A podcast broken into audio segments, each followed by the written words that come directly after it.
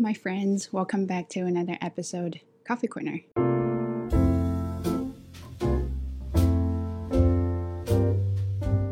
So today in this video, uh, there is no certain or specific topic for today's video. I'm just gonna kind of chat it away.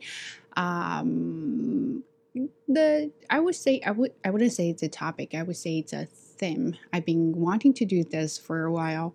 Uh, this is being Chinese in Canada. So you may think, uh, you may see a lot of videos like that in, on YouTube or somewhere else, but they were talking about being Chinese American or Chinese Canadian in Canada. But this is a totally different story. I'm talking about being real Chinese in another English speaking country. Um, I've got a lot of stories about this. I kind of just really want to chat about it. I feel like uh, when I first came here as an ESL learner, uh, my experience was very pleasant because I, I don't know about other students or other people. I'm only talking about my own experience. When I first came here, everybody was so nice, so kind to me. Nobody said anything about like, oh, you're Chinese, you're supposed to do this or that. My homestay parents, they were really nice.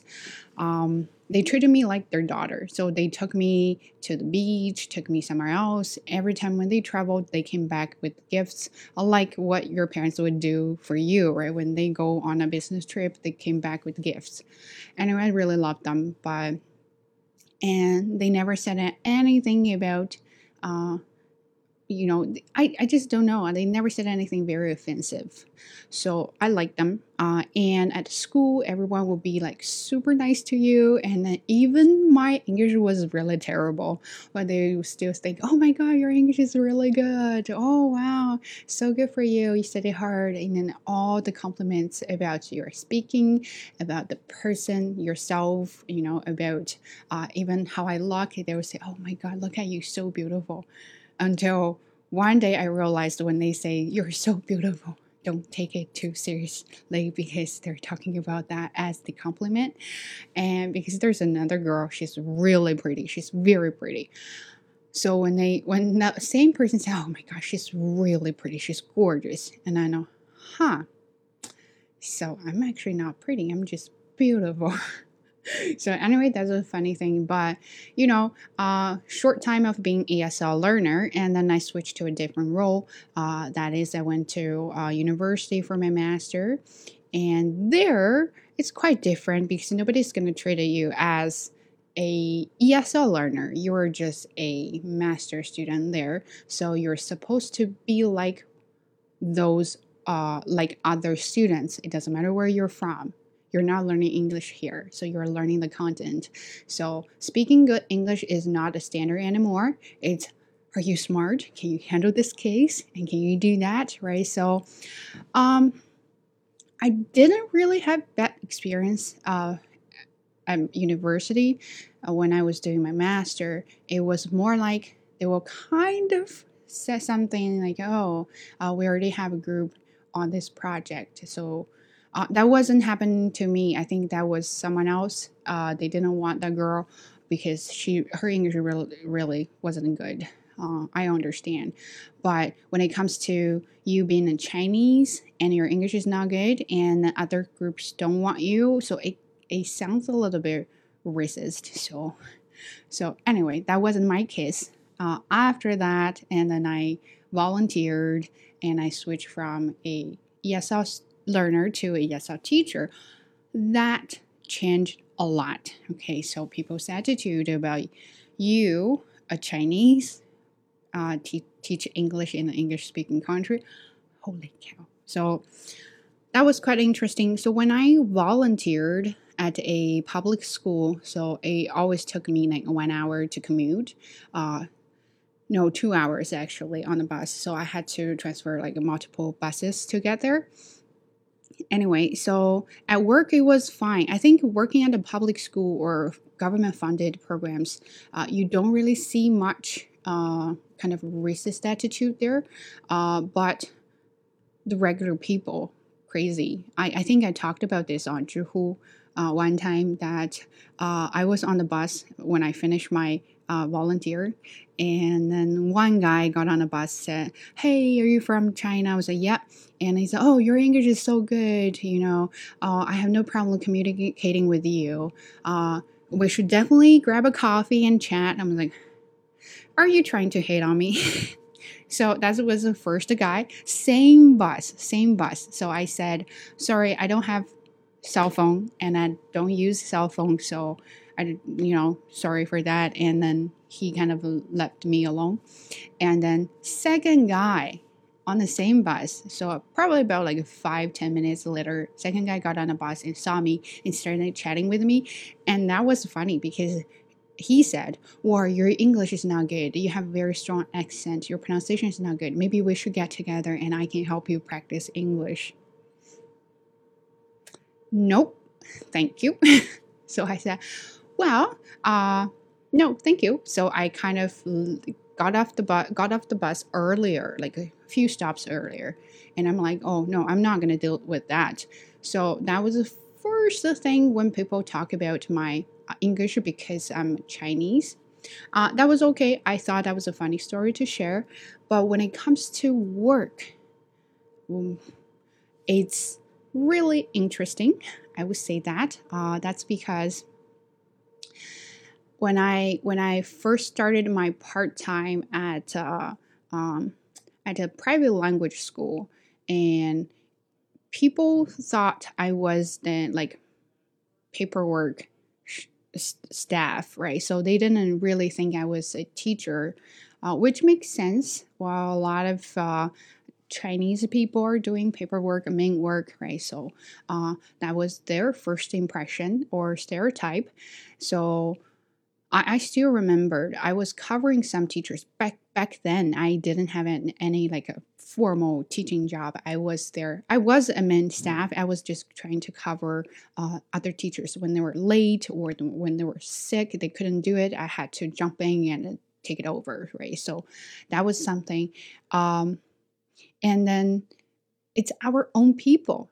You know, I encountered a lot of racism stuff from our own people, or I would say Asian people.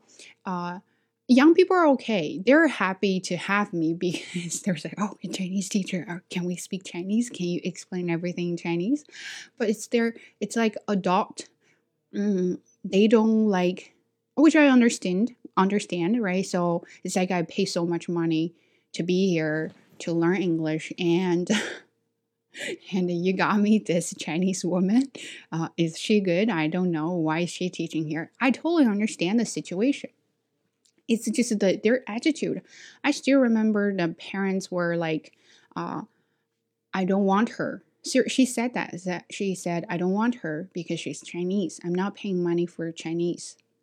Um, uh, and back then I wasn't really confident. Uh, I thought, well, maybe because I'm not good, and then she said that not like she's actually just racist. So that was something, and I had a lot of that kind of experience from our own people. Then I have this uh, Korean Japanese mixed um, guy. Um, so she was, he was very serious. He he questioned me in the beginning. He said, "Where are you from?" I said, "I'm from China." So, oh so, uh, what is your first language? I said, my first language is English.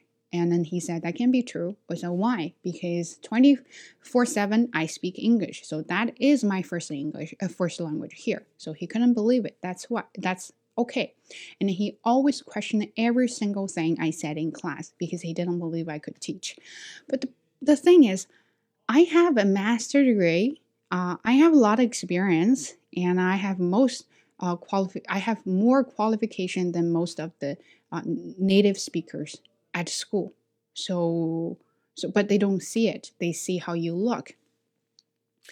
Fine. And then the funny thing is, at the end, he really liked me. He, when he left, he actually gave me some uh, gifts. I was like kind of surprised. Oh, okay, because I don't really like you.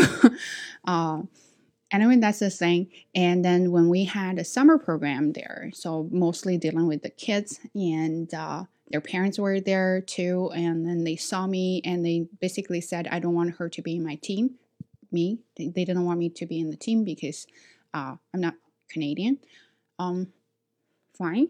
And then then I was so mad that I just decided not speak English. And that's one of the reasons I'm really trying to improve my accent. Not because I don't like uh, being Chinese, that's just because I want to show everybody it doesn't matter who you are or where you're from, you still can speak good English. And accent is part of that.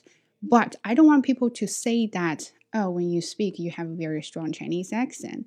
Uh, then I can't argue with them that I'm actually really good. So, well, the reality is you you can't really hmm, deny uh, that they don't believe in Chinese teachers, right? Chinese English teachers. So what you can do is to um, be better of yourself, right? So improve and then be the best. Anyway, so then after the summer program, and then there's two Chinese kids. Uh, they're not in summer program, but they're kind of like older, about 17, 18, kind of like at that age. And I just finished my teaching, so sometimes it's hard for me to switch channels. You know, I speak English all the time. Then when I look at other people, my first reaction is English. So when they asked me questions, I didn't realize I didn't switch language. So I was like, uh, yeah, so something, something going on. They were shocked because, hey, this Chinese teacher speaks good English there. And they were so intimidated that they were scared and they said, um, uh, teacher, uh, Chinese? And I was like, huh. Uh, I said, ah, no, just a little bit. they, so they never spoke Chinese with me, and they were so respectful, which is rare. Uh, and it was just a quite experience with them. And one day uh, we were doing some registration there, and then one Chinese student, I like him. He's a, he's a good kid, so he came to me and started speaking Chinese. And those two kids were just behind me, and they were so shocked. It's like, "Teacher, you understand Chinese? You speak Chinese?" And I was like, uh, yeah, a little bit, but not, not, not so good. And they believed it. And that's when I think if you can speak good English, it's not like you're trying you're trying to deceive your own identity, but it's like it's good. You can show people that you're strong, you're qualified. Uh, you don't have to be native speakers to be English, but you do have to be very good at teaching to be an ESL teacher, right? So that's a good point. And since then, I've been really trying to improve my English all the time so I can I can one day when someone pointing at me like, ah, you're Chinese, I said, so what? Um, I, I teach well, I speak well. Any any problem with that? Right so i can say that because i i have the confidence to say that. But first of all you have to improve yourself. You have to be good. Then you have the gut to say i'm good. So you know freak off um that was the experience. And then you've got i've got some a, a, a couple of teachers not very common but a couple of white teachers saying they were like i covered her class one time and then she and her students really liked me. I do think I'm a very good teacher and I'm funny, I'm energetic, and I always use simple examples to explain complicated things, right? So I, I do believe I'm a good teacher. So t- students like me. Surprise! No. Uh, they all liked me. And then this teacher came to me and said, Oh, how was your first class? I hate when people talk to me like I'm R worded if you don't know our word it's retarded um so like I, I'm not a native speaker, but I'm not stupid, okay? Why are you treating me like that? Why are you talking to me like that? But she said that, and I'm like, uh, yeah, it's pretty good. So, oh, okay. So she has that very con- con- condescending tone to like trying to bring you down. I'm like, oh, okay, good for you. I'm like, yeah, of course. What are you talking about? I'm better than you. I have a higher education. Uh, I have more qualification than you do. Dare don't dare you talking to me like that. So anyway, I didn't say that. I was trying to be. I'm I'm not that kind of aggressive person. I'm trying to be nice. Okay. So, uh, then second time, same teacher and then he she came to me i covered class for her and then she was like oh my students really liked you i'm very surprised so you can't say anything nice? Why do you have to be like that? So I said, So I said to her this time, I was confident. I was like, I'm not surprised. Uh, all the students like me. And she was surprised. She was shocked. She was like, I can't believe you said that.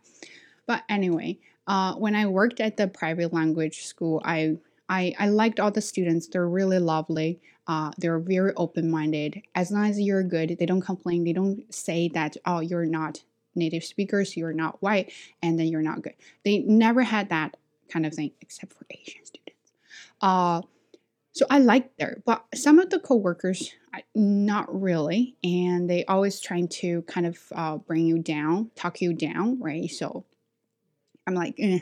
and then I have my boss, and he, he he saw me teaching, and everybody was laughing, and they were enjoying the class. They were uh, kind of you know talking loud, loud and things like that, and he was surprised. He said, "Oh wow, wow, uh, I'm very surprised about your class. Very fun, very energetic. Was, yeah, sure, okay. And then I have some of those TESOL students uh, at school there, especially native speakers, and they came to me talk and talk. They came to me and talked to me like I'm, I'm right here, and he's up here I'm like, hello. First of all, do you have a master degree? Second of all, have you ever published anything? And then third of all, have you ever taught anything? If no, F off. Okay, so anyway, so those are the experience I had at this private language school. Uh, then I worked. Some of you may know I also work at a university and a writing service center. I'm I'm a English language learning specialist. So I'm helping international students with their writing.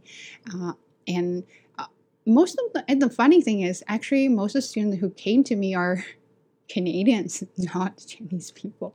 I guess they don't believe that a Chinese person can do really a good job in writing, which is funny. Um, anyway, so in the very beginning, I felt a little bit offended because how come our own people always discriminate against our own people. And then I kind of get over it. And then because all my Canadian students who came to me were very happy about what I helped them with. So they were always, I have like a long term students. They always came to me. They're trying to book me because sometimes I'm not, I wasn't available. Uh, but they would text me, say, Oh, are you available on this day? Can I come to you? I really need your help. So that really makes me feel good because I know I'm very capable. It doesn't matter who you are, I can do this job and I'm doing that well.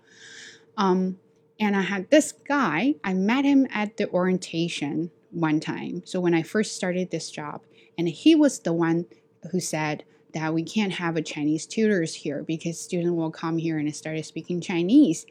And so the lead said, well, that's why at work you have to speak English. If students come to you saying speak started started speaking Chinese, then you should stop them. And he was the one who came to me and started speaking Chinese without asking me. He came to me twice. First, he had that attitude I really don't like. He's like, I'm up here, you're here, that kind of attitude. So he was like, uh, right away started speaking Chinese with me, and I said, "Sorry, I can't because at work uh, we're required to speak uh, English." And he was okay, and his English wasn't that good, and he was judging me. Second time it was online because I was already kind of during COVID, COVID, and he came to me and he didn't even ask. He just said, "Since we're all Chinese, we'll just start speaking Mandarin." Excuse me, have you ever asked me if I wanted to speak Mandarin with you? But that kind of arrogance oh, drives me nuts. Oh, so anyway, uh, but I really love that job at the university because I love writing. Uh, not like I like to write, but it's more like I love uh, helping other students with their writing. I think writing is a really fun thing to do. So, but the only thing I don't like is those Chinese students' attitudes toward uh, um, Chinese people. I think when it comes to me tutoring them, and they always question a lot, which I understand because, well, I don't really look like a teacher. Second of all, I'm not white, so of course I'll question you. But when it comes to other tutors, I kind of overheard their content there, and some of them they're okay. um, but they didn't really explain that content well. So, but they were like, they never questioned those white people. They were just like, oh, whatever you say is right. That really pisses me off. Okay. Um, anyway, so that was my experience at um, at uh, at a university. And when it comes to this government funded uh, program, I was like, hey, uh, good place to work, but hard to deal with those students because they're from kind of Middle East, uh, those Arabic speaking countries, and they would ask you a lot of questions. How old are you? How many years have you te- have have you been teaching? And uh, uh, something like that. They will question your qualifications. So it's okay, and you know I don't really care that much because I'm confident enough right now to say that whatever you question about me, uh, I can fight back, you know. So that's about confidence. And that brings me to the uh, topic about our Chinese people. It doesn't matter what kind of Chinese people, uh, you know, those students who actually discriminate against me or those students who support me. What we lack is confidence. And that's why they judge, right? So because they think uh, Chinese people can't, can't do well in teaching job that's why they judge you because they don't have the confidence about themselves because they believe, oh, I'm not a native speaker, so I can't speak well uh, English well. So that's the confidence, and a lot of people are judging other people and being judged. And that's why we can't really improve our speaking because you're constantly worried about being judged, uh, because that's how you judge other people, and you think they'll do the same thing to you too. You have to have the confidence to talk. That's what I said, right? So as long as you don't feel embarrassed, then it's not your business to feel embarrassed for other people, right? So you got to be confident to do it. That's what I'm going to say here is as a Chinese English teacher in an English speaking country, all that take is to be the best of you, to always study, learn and improve yourself and be confident because you are good, you are qualified, you have everything to, to do this job.